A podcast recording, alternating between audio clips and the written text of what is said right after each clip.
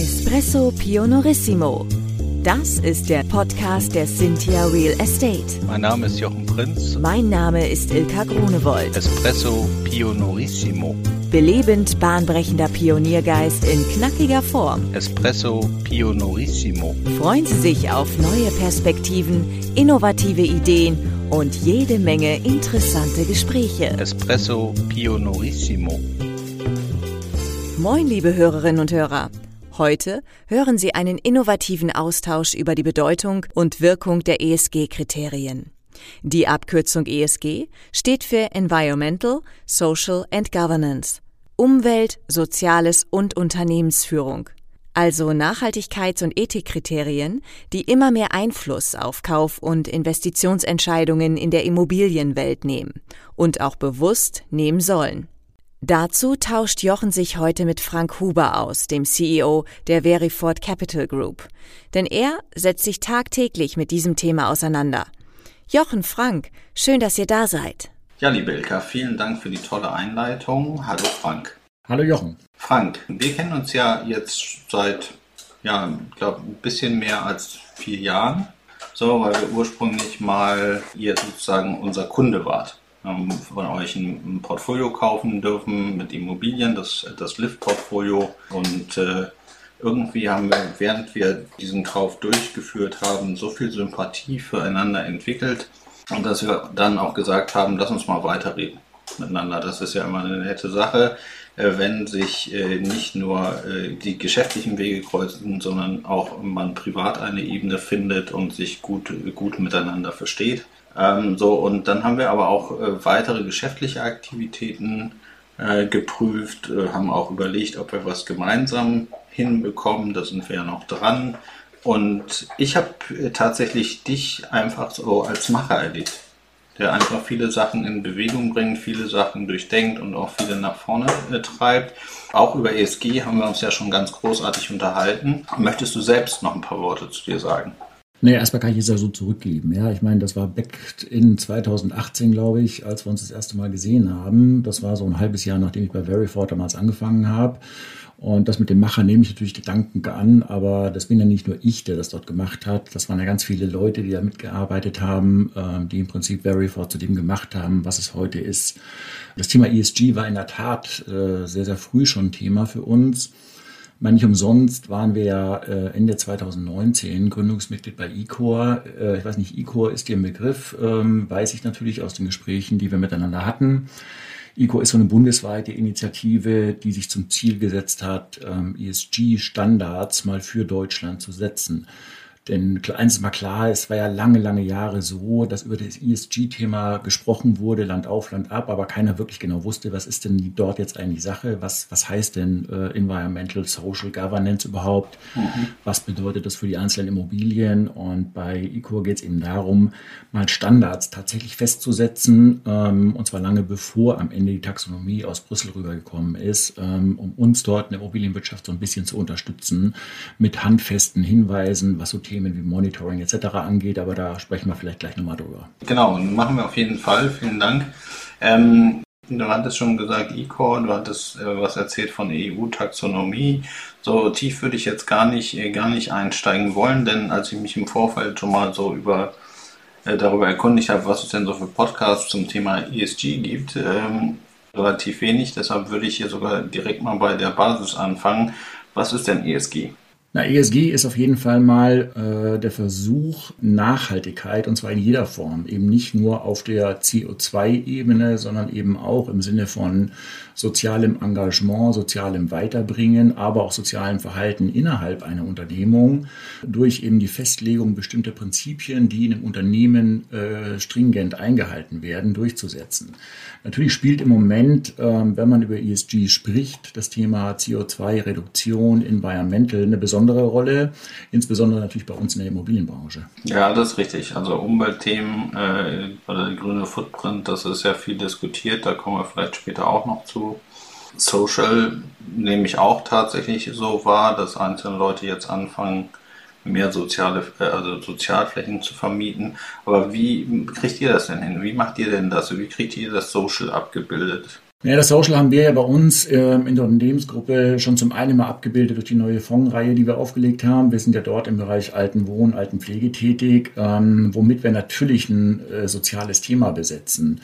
Weil jeder kennt ähm, das Thema natürlich wahrscheinlich aus seinem privaten Umfeld auch. Ähm, in dem Moment, wo ich versuche, für meinen Opa, meine Oma, meinen Onkel einen Platz in einem alten Wohn- oder Pflegeheim zu finden, tue ich mir im Moment schon sehr, sehr schwer. Und das Thema wird sich in den nächsten Jahren noch dramatisch verschlimmern. Und deswegen ist es bei uns einfach nicht nur eine Frage der Anleger, die wir dort mit Rendite befriedigen wollen, sondern natürlich auch ein soziales Anliegen für mehr an Angebot in diesem Bereich zu sorgen. Mhm. Jetzt kommt ja laut aktuellen Studien ungefähr ein Drittel der CO2-Emissionen in Deutschland aus der Immobilienwirtschaft. Also die Immobilienwirtschaft hat einen großen Anteil an CO2 und allein aus dem verbauten Beton, aus den, den aufwendigen energetischen Prozessen, die dann notwendig sind, um das alles zu tun, was, was wir tun, wenn wir neue Gebäude erstellen oder wenn wir alte Gebäude verändern, ähm, sind halt sehr hohe CO2-Emissionen. Exakt. Äh, seit 2021 sind ja die Finanzmarktteilnehmer verpflichtet, jetzt sozusagen die Nachhaltigkeitsrisiken und wie damit umgegangen wird, entsprechend zu veröffentlichen. Macht ihr das auch schon bei Verifort?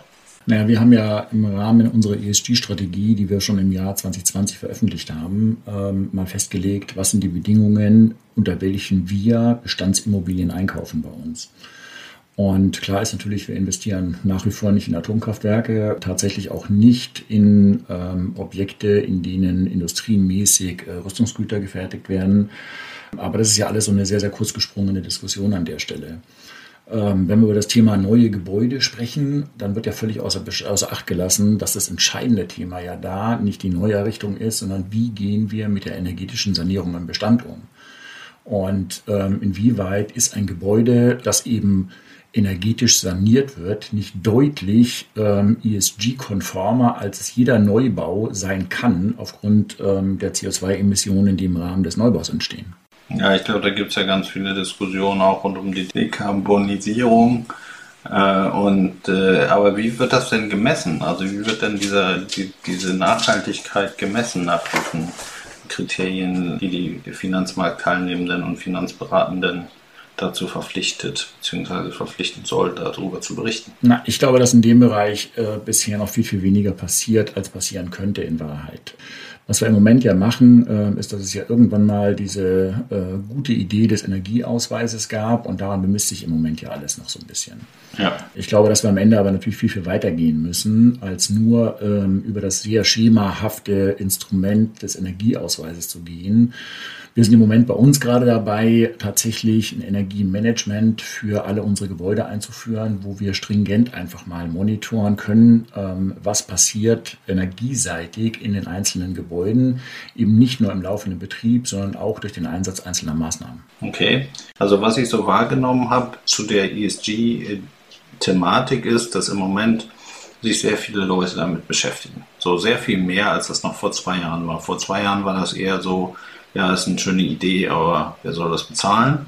So, und jetzt äh, geht es aber tatsächlich über die verschiedenen politischen Ströme und durch die Wünsche und durch das Big Picture, äh, dass man den Kindern, dass man seinen Kindern, der Kinder der Kinder eine, eine, gute, eine gute Zukunft noch, noch ermöglichen will, gepaart von den ganzen Umwelteinflüssen, die hier passieren, die Waldbrände, die Überflutungen und so weiter, was man jetzt aus meiner Sicht sehr viel stärker wahrnimmt, als das noch vor Jahren der Fall gewesen ist. Ähm, wie nimmst du das wahr? Wie ernst wird dieses Thema tatsächlich bearbeitet? Also es gibt ja auch immer noch Diskussionen, Artikel 8, Artikel 9, auf jede Veranstaltung, auf die ich jetzt gehe, ist ESG eigentlich Hauptthema. Also da wird eigentlich über gar nichts anderes mehr gesprochen. Aber so tatsächlich so in Lösungen, also wie setzt man es jetzt um? Was ist eine Artikel 8? Was ist eine Artikel 9 Immobilie? wie wird das gemessen und wie kriegt man den Standard eingesetzt? Da finde ich, da finde ich jetzt noch nicht so die richtigen Antworten überall zu, sondern so vereinzelt schon, aber irgendwie so ein gesamtes, ja, so eine Checkliste, die ich runtergehen müsste und sagen müsste, jetzt kenne ich die größten Hebel, habe ich bisher nicht gefunden. Nee, kann es auch, glaube ich, nicht geben. Ähm, ich meine, ich fange also bei diesem Thema Artikel 8, Artikel 9 an. Ja? Das ist ja auch so ein Ding, ähm, das irgendwie äh, in Brüssel äh, sich ausgedacht wurde, das aber einfach mal natürlich ein sehr, sehr theoretisches Instrument ist. Artikel 8, um das mal so ein bisschen runterzubrechen, ähm, heißt ja im Prinzip nichts anderes, als dass ich damit der Umwelt keinen äh, künftigen Schaden zufüge. Artikel 9 heißt, ich verbessere es. Also man kann jetzt irgendwie sagen, hellgrün, dunkelgrün, wie auch immer. Aber äh, was man, glaube ich, schon sagen kann, und das ist ja der Ausgangspunkt einer Frage gewesen, ähm, wenn man sich mal die Entwicklung der letzten 12 bis 18 Monate anschaut, ist das Thema deutlich, deutlich präsenter geworden. Das wird natürlich zum einen ähm, mit solchen Themen wie Flutkatastrophe hier in Deutschland, ähm, heiße Tage im Sommer zusammenhängen. Auf der anderen Seite muss man leider aber natürlich auch sagen, es ist einfach auch ein Geschäftsmodell. Und genau da setzt natürlich so ein bisschen der Kritikpunkt bei mir an. Solange wir ESG und Nachhaltigkeit im Wesentlichen als ähm, Geschäftsmodell verstehen oder wahrnehmen und auch dementsprechend handeln. Und solange wir nicht in der Lage sind, dieses Thema ESG auch tatsächlich in die Köpfe unserer Leute reinzubringen, das fängt an bei solchen Sachen wie ähm, E-Auto als Dienstfahrzeug. Mhm solange es nicht gelingt, den Leuten verständlich zu machen, hey, du nimmst ein E-Auto nicht, weil es dir steuerliche Vorteile bringt, sondern du nimmst das E-Auto, weil es einfach mal vernünftig ist, es zu tun. Solange werden wir dort noch ein gehöriges Stück Weg zu gehen haben. Ja gut, da hast du natürlich auch ein bisschen mit Diskussionen zu kämpfen, solange du die Infrastruktur hast. Da hast du dann irgendwann aber auch wieder dieses Henne-Ei-Problem, ne? wo du sagst, das E-Auto kann sinnvoll sein, aber wenn natürlich die äh, Stromerzeugung aus Kohlekraft erzeugt, dann bringt es dir vielleicht in dieser Kombination auch nicht, sondern dann müsste die Energie, die für das Fahrzeug kommt, ja schon aus regenerativen Energien kommen, damit das dann ökologisch noch sinnvoller ist, als das E-Auto zu verwenden an sich. Absolut, aber es ist jetzt nicht ökologisch überhaupt nicht sinnvoll, kein E-Auto zu verwenden. Ne? Genau. Die Frage ist ja an der Stelle, wie so häufig, wie bequem wollen wir es uns machen äh, in der Erreichung einer nachhaltigen Wirtschaft in Deutschland? Ich glaube, dass wir einfach mal anfangen müssen. Exakt. Also tatsächlich, man kann, man kann natürlich auch äh, immer alles tot diskutieren und sich überlegen, was welche Folgen hat und man alles, also man kann diese ganzen Kriterien, das ist so ein bisschen das, was, was mich äh, stört, dass wir uns äh, darüber Gedanken machen, wie wir die Sachen messbar machen. So, anstatt zu sagen, lass uns doch mal anfangen mit dem, zu überlegen, was ist sozusagen wirklich das Big Picture, was wollen wir erreichen, nämlich dass man auch in zwei oder drei Generationen noch in dieser Welt leben kann. So, und wie kriegt man das möglicherweise, wenn man jetzt über das E von ESG spricht, wie kriegt man die Natur tatsächlich so ein bisschen zum Partner, zum Freund des Menschen und nicht als Gegner? Exakt. Also, wie schafft man das, die so einzubinden, äh, dass, dass äh, tatsächlich Sachen, die wir erstellen, Gebäude, die erstellt werden, möglicherweise auch durch Revitalisierung äh, der Natur Nutzen schaffen. V völlig richtig. Und nicht, und nicht nur den Menschen. Ja, aber vielleicht sind wir da auch wieder mal ein bisschen zu sehr deutsch. Ja? Vielleicht ähm, überlegen wir dort einfach zu lange, statt einfach mal anzufangen und Maßnahmen, die, wie man so neudeutsch schön sagt, No-Brainer sind, einfach mal umzusetzen. Ja, ja es ist aber ja eigentlich relativ einfach. Also tatsächlich habe ich mich neulich gefragt, stand ich am Waschbecken, habe mir mal die Hände gewaschen, habe gesagt, das könnte ja auch mal eine coole Sache sein. Ähm, die waren schmutzig so und dann habe ich mich so gefragt, was passiert denn jetzt eigentlich mit dem Wasser? Ja, klar. Das geht jetzt eigentlich direkt in den Kanal, aber eigentlich könnte ich doch damit auch noch Blumen gießen oder für die Toilettenspülung nutzen. So.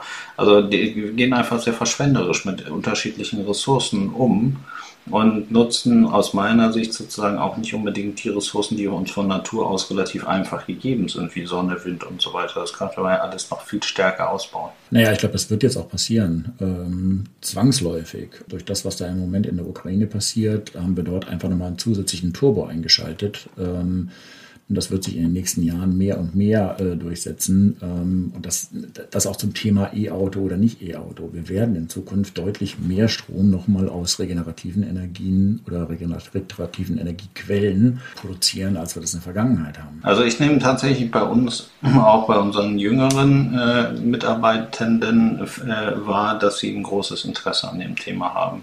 Und dass es gar nicht so sehr geht, darum Steuern zu sparen, sondern dass es wirklich darum geht, Nutzen zu schaffen und oder sozusagen mit der eigenen Tätigkeit der Arbeit einen Nutzen zu schaffen für, ähm, ja, also einfach was Sinnvolles getan zu haben, und der Natur und der Umwelt und seinen Mitmenschen sozial und so weiter auch was Gutes getan zu haben. Das nehme ich im Moment sehr viel stärker wahr als noch vor fünf, sechs, sieben Jahren. Ja, das nehme ich stärker wahr als äh, äh, noch vor zwei Jahren in Wahrheit. Ja. Also da hat sich, glaube ich, in den letzten zwei, drei Jahren unglaublich viel getan. Aber das ist natürlich ein wichtiger Punkt, den du da ansprichst. Ich meine, wir haben nun mal dieses Problem, dass wir tatsächlich ein Battle for Talents bei uns haben. Und ähm, die Frage danach, was macht denn Sinn oder weswegen ist das, was ich hier bei euch tun soll, für mich sinnstiftend? Also die sinnstiftende Frage einer Tätigkeit kommt bei uns im Unternehmen immer stärker. Und in den vergangenen sechs, acht Monaten, wenn wir dort Bewerbungsgespräche hatten, ähm, kam immer deutlicher raus, ähm, dass natürlich Kandidaten uns gefragt haben, was ist denn der Sinn dessen, was wir hier tun? Und ähm, da ist es natürlich auch an uns, äh, äh den Leuten einfach mitzuteilen, hey, für das Thema ESG zum Beispiel haben wir eine extrem sinnstiftende Tätigkeit im Rahmen dessen, was wir hier Tag für Tag machen. Ja, also ich, ich, äh, ich persönlich sehe in ESG tatsächlich nicht so wie ich das äh, neulich mal gehört habe in einem Podcast, eine rein wirtschaftliche Betrachtung zwischen Umwelt, Sozial und Unternehmensführung, sondern ich sehe darin eine Chance. Auch wenn du gesagt hast, man muss davon abgehen, das als Geschäftsmodell zu sehen, äh, stimme ich dir in dem Punkt vielleicht nicht so zu, weil ich schon sage, das kann ein cooles Geschäftsmodell sein, weil ich glaube, dass diejenigen, die sich dann wirklich damit auseinandersetzen und sich fragen, was zahlt darauf ein, damit ich ESG-konforme Immobilien baue oder erstelle oder sozusagen den Menschen zur Verfügung stelle, in denen sie leben können, die Anzahl wird nicht so groß sein. So, weil du sich ja sehr intensiv damit beschäftigen musst. So, ich glaube, es gibt auch da wieder so ein Do-Say-Gap. Ne? Also manche sagen, sie würden es gerne machen und andere machen es halt. So, aber ich glaube, dass die Anzahl derer, die es dann wirklich intensiv machen, sich damit beschäftigen und überlegen, wie kann das ausgehen, wird nicht so groß sein. Naja, ich habe ja nicht gesagt, dass es nur Geschäftsmodellgedanken ist. Ne? Ähm, äh, meine Aussage war ja die, dass ich gesagt habe, ey, wir haben natürlich in dem Bereich unglaubliche Entwicklungen in den vergangenen zwei, drei Jahren gehabt und da haben sich natürlich viele Geschäftsmodelle entwickelt. Und natürlich haben wir so einen Homo economicus, den es halt bei uns gibt, der immer wieder auch darüber nachdenkt, wie ist die wirtschaftliche Auswirkung dessen, was ich dort möglicherweise auf einer ESG-Ebene tue. Aber vielleicht ist es in dem Fall dann einfach mal so, dass sich das eine mit dem anderen natürlich befruchtet. Mhm. Und wir haben ja verschiedene Herausforderungen, die ja wirtschaftliche Aspekte haben. Wenn wir mal über das Thema Recruiting bei uns nachdenken, dann ist es ja durchaus von einem immanenten Interesse für jedes Unternehmen, Leute, die qualifiziert, die motiviert sind, die über eine intrinsische Motivation verfügen, äh, an Unternehmen zu binden. Und die Fähigkeit werden wir eben nur haben, wenn wir denen auch so ein bisschen sinnstiftende Elemente äh, in ihrer Tätigkeit mitgeben können. Und genau darüber äh, spreche ich im Moment gerade. Und ich glaube auch, dass es nach wie vor trotzdem so ist, dass wir ESG noch in die Köpfe bekommen müssen. Ja, also das glaube ich auch. Ich glaube, dass wir uns alle sehr stark damit beschäftigen müssen, was das ist, was das bedeutet, was für Auswirkungen hat. Ob wir möglicherweise achtsamer sein können, also mit uns, ob tatsächlich das Duschen zu bestimmten Zeiten für uns mental ein Problem ist oder ob das nicht unter bestimmten Voraussetzungen, weil man sagt, also ich habe mir jetzt äh, privat sozusagen auf meinem Dach eine PV-Anlage installiert und produziere im Moment, wir haben jetzt Juli, äh, produziere damit ungefähr zwischen 50 und 60 Kilowattstunden pro Tag. Ja. So und habe mit, äh, mit äh, Autotanken, äh, Luftwärmepumpe und allem drum und dran so zwischen 10 und 20 Kilowattstunden Strom, den ich verwende. So, und überlege jetzt tatsächlich schon mein Nutzerverhalten so zu ändern, dass ich das Auto nur tanke, wenn ich ordentlich Sonne auf dem Dach habe. Exakt. Und das nicht abends zu machen. Ich habe natürlich so einen Batteriespeicher, aber wenn ich natürlich abends sozusagen mein Auto auflade, dann ist ja der Speicher leer und dann muss ich ja nachts mir den möglicherweise nicht Ökostrom vom örtlichen Versorger einkaufen. Genau. So, und da geht es mir jetzt gar nicht um die Kosten, die ich da verursache, sondern es geht darum, vorstelle, wenn der örtliche Versorger jetzt keinen grünen Strom liefert, sondern irgendeinen Kohlestrom, dann hätte ich jetzt Kohlestrom verbraucht, um meine Wäsche zu waschen, möglicherweise, oder um zu heizen oder um Backofen anzumachen. Obwohl ich das gar nicht hätte machen müssen, wenn ich mein Auto zu der Zeit geladen hätte, als die Sonne schien. Exakt. Und das sind genau die kleinen Maßnahmen und diese No-Brainers, von denen ich eigentlich spreche. So, und das sind, das sind aber, glaube ich, einfach die Sachen, wo wir einfach die Menschen, die bei uns arbeiten, auch in die Erfahrung reinbringen müssen. Ne? Also muss jetzt nicht jeder eine PV-Anlage auf dem Dach haben, aber jeder muss halt möglicherweise diese, diese Erfahrungen machen, das Lernen. So. Und das ist jetzt ein Umweltbeispiel. Genauso gibt es eben auch diese ganzen sozialen Beispiele, wo man ja auch viel machen kann, wo man ja auch hatte jetzt ähm, vor ein paar Folgen hatte ich ja den Ursprung hier äh, aus Mülheim, die, die ja äh, Unternehmen oder Menschen in Unternehmen, die das wollen, in soziale Erlebnisse reinbringen. War auch eine spannende Folge. Äh, und es geht halt darum, einfach die Menschen in Erlebnisse reinzubringen. Ja, exakt. Also lass mich vielleicht mal ganz kurz zu den ökologischen Dingen noch was sagen. Ähm, wir haben es bei uns äh, vor kurzem angefangen, den Mitarbeitern ähm, E-Bikes zur Verfügung zu stellen. Und ich muss ganz ehrlich sagen, ich war völlig überrascht, wie viele Leute bei uns das tatsächlich wahrnehmen im Moment. Große Freude, das zu sehen. Und wir freuen uns wirklich über jeden, der irgendwann ähm, zu unserer Personalerin kommt und sagt, hey, ich möchte auch ein E-Bike haben. So als Job. Exakt, exakt, exakt. Ja, die können das auch mit nach Hause nehmen, die können damit auch am Wochenende mit ihrer Familie einen kleinen Ausflug machen, alles gut. Ähm, die kriegen es von uns einfach gratis zur Verfügung gestellt und es wird perfekt angenommen. Ja, das machen wir tatsächlich auch. Äh, es ist auch ein, ein, unglaublich tolles Phänomen, was ich so vor zwei Jahren auch nicht so stark wahrgenommen habe. Und tatsächlich bei unseren Mietern, ich weiß nicht, wie das bei euch ist, gibt es auch schon den einen oder anderen Fahrradhändler. Und äh, ich weiß nicht, wenn ich mich früher an einen Fahrradhändler erinnere, dann hatte der irgendwie so gefühlt 50 Quadratmeter Fläche. Wenn du heute zum Fahrradhändler gehst, dann hat der, ist der fast so groß wie so ein, wie so ein so ein Nettomarkt. Ja, ne? völlig richtig. Ja, wir haben gerade in unserem Objekt in Dessau an einen großen Fahrradhändler vermietet ähm, mit einer Fläche von, ich glaube, 800, knapp 1000 Quadratmetern, sowas in dem Dreh. Ja. Äh, völlig richtig. Das kommt einfach immer mehr. Ja. ja, also geht einfach wieder ein Stück weit zurück und ich glaube tatsächlich aus der Intention, einmal was für sich zu tun, für den eigenen Körper, die eigene Bewegung, aber wahrscheinlich auch was für die Umwelt zu tun. Exakt. Exakt. Und das ist genau richtig so. Also äh, ich freue mich, wie gesagt, äh, über jeden, der ankommt und sagt, hey, ich möchte ein E-Bike haben. Und wir fördern das auch an jeder Stelle, wo es irgendwie geht. So, jetzt wird viel gemacht bei euch, bei uns, ähm, was das Thema E und was das Thema S angeht. Aber was ist denn mit G, mit Unternehmensführung? Sagen wir da jetzt einfach, ja, das haben wir schon immer gemacht oder gibt es da auch irgendwas, was man besonders highlighten könnte im Zusammenhang mit ESG. Ich würde vielleicht gerne nochmal auf das Thema S einfach zurückgehen, ja, weil das S ist eben ja nicht nur das, was du äh, im Rahmen deiner Geschäftsaktivität tust, sondern auch das, was du innerhalb deines Unternehmens tust. Das hat so ein bisschen was mit Betriebsklima zum Beispiel zu tun. Ja? Oder mhm. ähm, mit dem generellen Ansatz, und wir haben das Thema ja in privaten Gesprächen bei uns auch schon irgendwie x-mal behandelt. Hey, Arbeit darf einfach auch Spaß machen. Das kann man den Leuten auch vermitteln. Ja? Da gibt es bestimmte Voraussetzungen, die man dafür erfüllen muss oder erfüllen sollte. Und da gibt es natürlich irgendwie eine Geschäftsführung, die das Ganze auch ein bisschen vorleben muss. Neben der eigentlichen Tätigkeit eines Arbeitnehmers ähm, kannst du einfach auch mal dafür sorgen, dass der morgens, wenn er aufsteht, gerne zur Arbeit geht. Ja, also tatsächlich einer, einer, einer meiner Hauptjobs, dass alle glücklich sind bei mir im Laden ähm, dass alle äh, das bekommen, möglicherweise, damit sie dann auch optimale Bedingungen haben, um selber Freude zu entwickeln, weil sich das ja auch wieder ausstrahlt. Auf alles.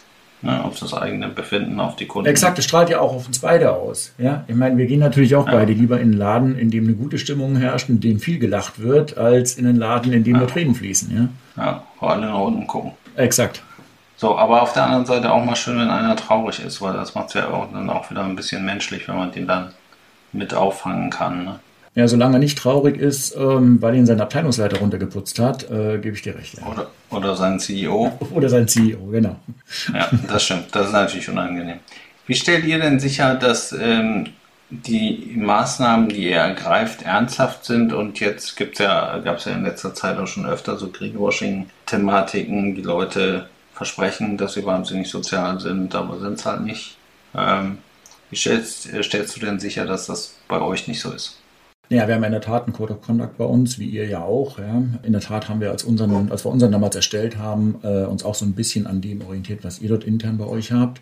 Das bietet schon mal zumindest so einen Rahmen. Ähm, ihr habt unseren Code of oder, Conduct abgeschrieben? Oder Leit, nein, den haben wir nicht abgeschrieben, aber erstens müssen wir das Rad nicht neu erfinden. Zweitens, wenn wir Sachen gut finden, dann finden wir die gut. Und dann duplizieren wir auch gerne mal der Stelle. Wir haben ihn aber noch ein bisschen angereichert und ich gebe dir den gerne mal rüber. Vielleicht findet sich da ja auch für euch noch ein bisschen was.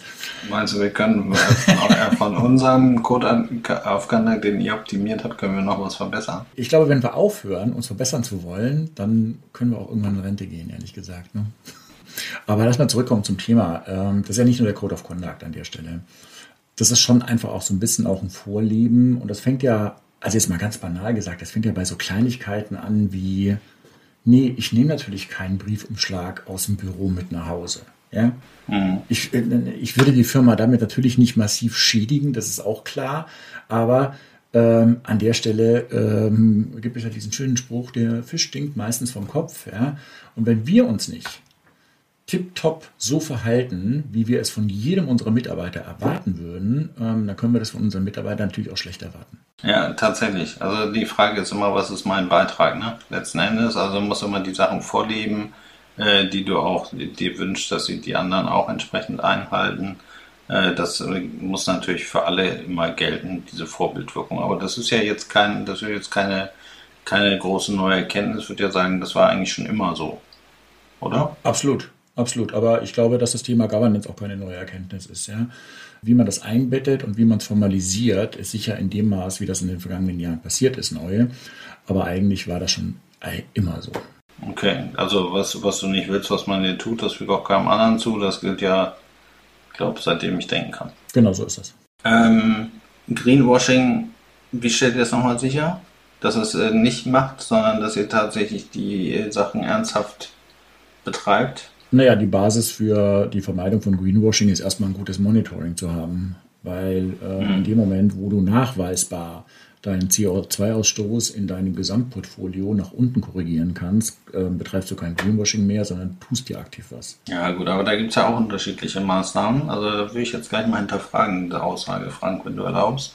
Äh, jetzt gibt es Leute, die sagen, ja, ich baue ich einfach meine ganzen braunen Immobilien ab, indem ich die verkaufe, habe ich sofort was für meine Kennzahlen getan. Ja, das ist schon richtig. Habe ich, hab ich, hab ich aber tatsächlich kein Problem gelöst, weil die Anzahl der, der, der braunen oder grauen Immobilien ist immer noch gleich. Das hat nur ein anderer jetzt in seinem Buch. Ja, aber dafür gibt es ja den schönen Begriff der Like-for-Like-Betrachtung. Ja? Also das kann man schon ausschließen. Wenngleich, ich verstehe deinen Punkt ja. Also äh, das Thema Greenwashing ist ein Riesenthema und das wird es auch die nächsten Jahre bleiben, wahrscheinlich Jahrzehnte. Aber das ist ja genau der Punkt, weswegen ich glaube, hey, das Ding muss in die Köpfe von den Leuten. Wie können wir es bei uns ausschließen? Das ist das, was ich gerade gesagt habe. Wenn du Monitoring hast und du betrachtest CO2-Ausstoß eben nicht in der totalen, sondern auf einer Like-for-Like-Basis über längere Zeiträume hinweg, dann hast du damit, glaube ich, eine ganz gute Gewähr, dass du solche Sachen ausgeschlossen hast. Ja, und ich glaube, wenn du sozusagen als Verkäufer jetzt graue und, oder braune Immobilien hast und du willst sie selber nicht grün machen, dann sind wir ja da. Ne? Exakt. Also ihr kauft die, wir kaufen die und dann äh, sind sie ja sozusagen in dem Moment, wo sie an uns verkauft sind, sozusagen schon angelöst. Exakt so und auf einem guten Weg. Also vielleicht muss man das dann über einen längeren Zeitraum sehen und eben nicht in dem Moment des Verkaufes die Messung da durchführen ja. und sagen, ja, hat sich ja nichts verbessert an der Immobilie, sie ist nur von A nach B gegangen. Ja, ich meine, es gibt ja diesen schönen Begriff äh, des Managed to ESG. Ähm, ich habe noch nicht ganz verstanden, was das wirklich bedeutet, aber ich glaube, das ist genau der Punkt, den du gerade angesprochen hast. Ja? Eben Objekte, ja. Objekte ESG ready zu machen sodass der nächste Eigentümer dann wirklich in der Lage ist, die CO2-Einsparpotenziale zu heben, die du vorbereitet hast. Genau, so sehe ich das auch. Letzte Frage habe ich noch an dich. Ähm, an dieser Frage möchte ich ja unseren Hörerinnen und Hörern immer die Möglichkeit äh, geben, sozusagen selber einen Einstieg in das Thema zu finden. Also wenn sie sagen, ja, ESG habe ich mich bis gestern nicht mit beschäftigt, aber jetzt, nachdem ich hier den Podcast mit Jochen Frank oder mit Frank und Jochen gehört habe, bin ich so, aber sowas von interessiert und infiziert. Äh, jetzt wüsste ich aber gern, was ich als erstes tun soll. Frank, was wäre dein Tipp? Oh, präzisiere mal die Frage ein bisschen. Du meinst in seinem privaten Haus? Nee, der sagte, ich muss in meinem Unternehmen hier, ich bin eben ein großer Immobilienunternehmer und ich möchte mich jetzt, ich habe mich bis gestern nicht damit beschäftigt, ich möchte mich, mich jetzt mit ESG beschäftigen und ich möchte jetzt gucken, wie ich meinen Bestand ESG-konform gewandelt bekomme. Was muss ich jetzt als erstes tun? Na, ich glaube, die ersten Themen sind meine Bestandsaufnahme der Gebäude, die er hat. Weil ähm, das war bei uns, glaube ich, so die größte Hürde am Anfang, wirklich zu sagen, okay, wie nehme ich denn jetzt den Bestand für uns aus einer CO2-Perspektive oder aus einer Environmental-Perspektive tatsächlich mal sinnvoll auf? Welche Kriterien sind es, die ich dort betrachten möchte? Und kann ich daraus schon irgendwelche Handlungsempfehlungen ableiten? Ja, ich glaube, das ist auf jeden Fall ein guter Tipp. Also wir haben uns vor, zwei, drei Jahren haben wir ein Projekt innovativ aufgelegt. Da haben wir uns sozusagen mit den ersten Steps oder mit den ersten Feldversuchen in einzelne Immobilien rein bewegt und haben da Bestandsaufnahmen Aufnahmen einzeln gemacht und haben erstmal geguckt, was man so allgemein so alles machen könnte. So, aber jetzt haben wir ganz, ganz relativ neu ähm, ein neues Projekt aufgesetzt, tatsächlich ESG, wo wir das eben unsere ganzen Aktivitäten bündeln wollen. Und wir haben auch für den Bereich Social jetzt jemanden, der sich darum kümmert, eben tatsächlich Angebote zu schaffen für unsere Mitarbeitenden, aber auch für unsere Kunden und so weiter. Und sind da aktiv und haben eben auch nochmal jemanden, nämlich die Franzi, die sich dann eben mit dem Thema ESG äh, stärker beschäftigen wird. So und auch da sozusagen unsere Antworten formulieren wird zu dem Thema. Aber ich glaube, als erstes, das, was du gesagt hast, was wichtig ist, ist einfach, man muss wissen, was man hat. Exakt. Ja, also man muss erstmal so den, den, den, den Bestand und das äh, hat mir imponiert bei dir, als du sozusagen auf uns zu oder als ihr auf uns zugekommen seid damals, um euer Portfolio da zu verkaufen, was ihr da hattet. Da meine ich, wäre es so gewesen, dass du, dass du erst kurz ins Unternehmen eingestiegen warst und auch so eine ähnliche Situation vorgefunden hast, da war irgendwas. So, und du musst es erstmal dich sortieren und sagen, hm, den Teil, den geben wir mal weg, der passt jetzt nicht so ganz ideal zu uns. Ja, absolut. Ich meine, äh, das hat ja was so mit Reflexion über den eigenen Bestand in dem Fall oder die eigenen Fähigkeiten oder die eigenen Kompetenzen zu tun. Aber lass mich noch einen, Schritt, einen kurzen Schritt zurückspringen. Ja, ich hatte so zehn Sekunden Zeit, nochmal darüber nachzudenken, was so meine Empfehlung wäre. Ähm, ich glaube, bevor ich tatsächlich den Bestand aufnehmen würde, würde ich in der Tat dafür, dafür sorgen, dass es ein explizites Team für das Thema ESG in einem Unternehmen gibt, mit jemandem, der an der Spitze dieses Teams auch tatsächlich den Hut dafür aufhat. Wir mhm. müssen in der Lage sein, Leute für dieses Thema anzuzünden. Und die Leute, die am hellsten brennen für das Thema, das sind auch die richtigen Leute dann für das ESG-Team innerhalb des Unternehmens. Ja, und ich glaube, dass bei sowas auch ein bisschen kreativ sein muss. Ich meine, tatsächlich ist unser IT-Leiter Teil unseres ESG-Teams. Mhm. Warum? Weil er natürlich extrem viel über das Thema Monitoring, Datenaufnahme, Datenverarbeitung mit dem Thema Environmental bei unseren Bestandsimmobilien zu tun hat. Ja, Super. Also äh, tatsächlich, ich glaube auch, dass, das ein, äh, dass, dass man da sehr große Projektteams braucht und dass man da sehr viele einbinden sollte, weil das Thema ESG ist wie so ein Qualitätsthema.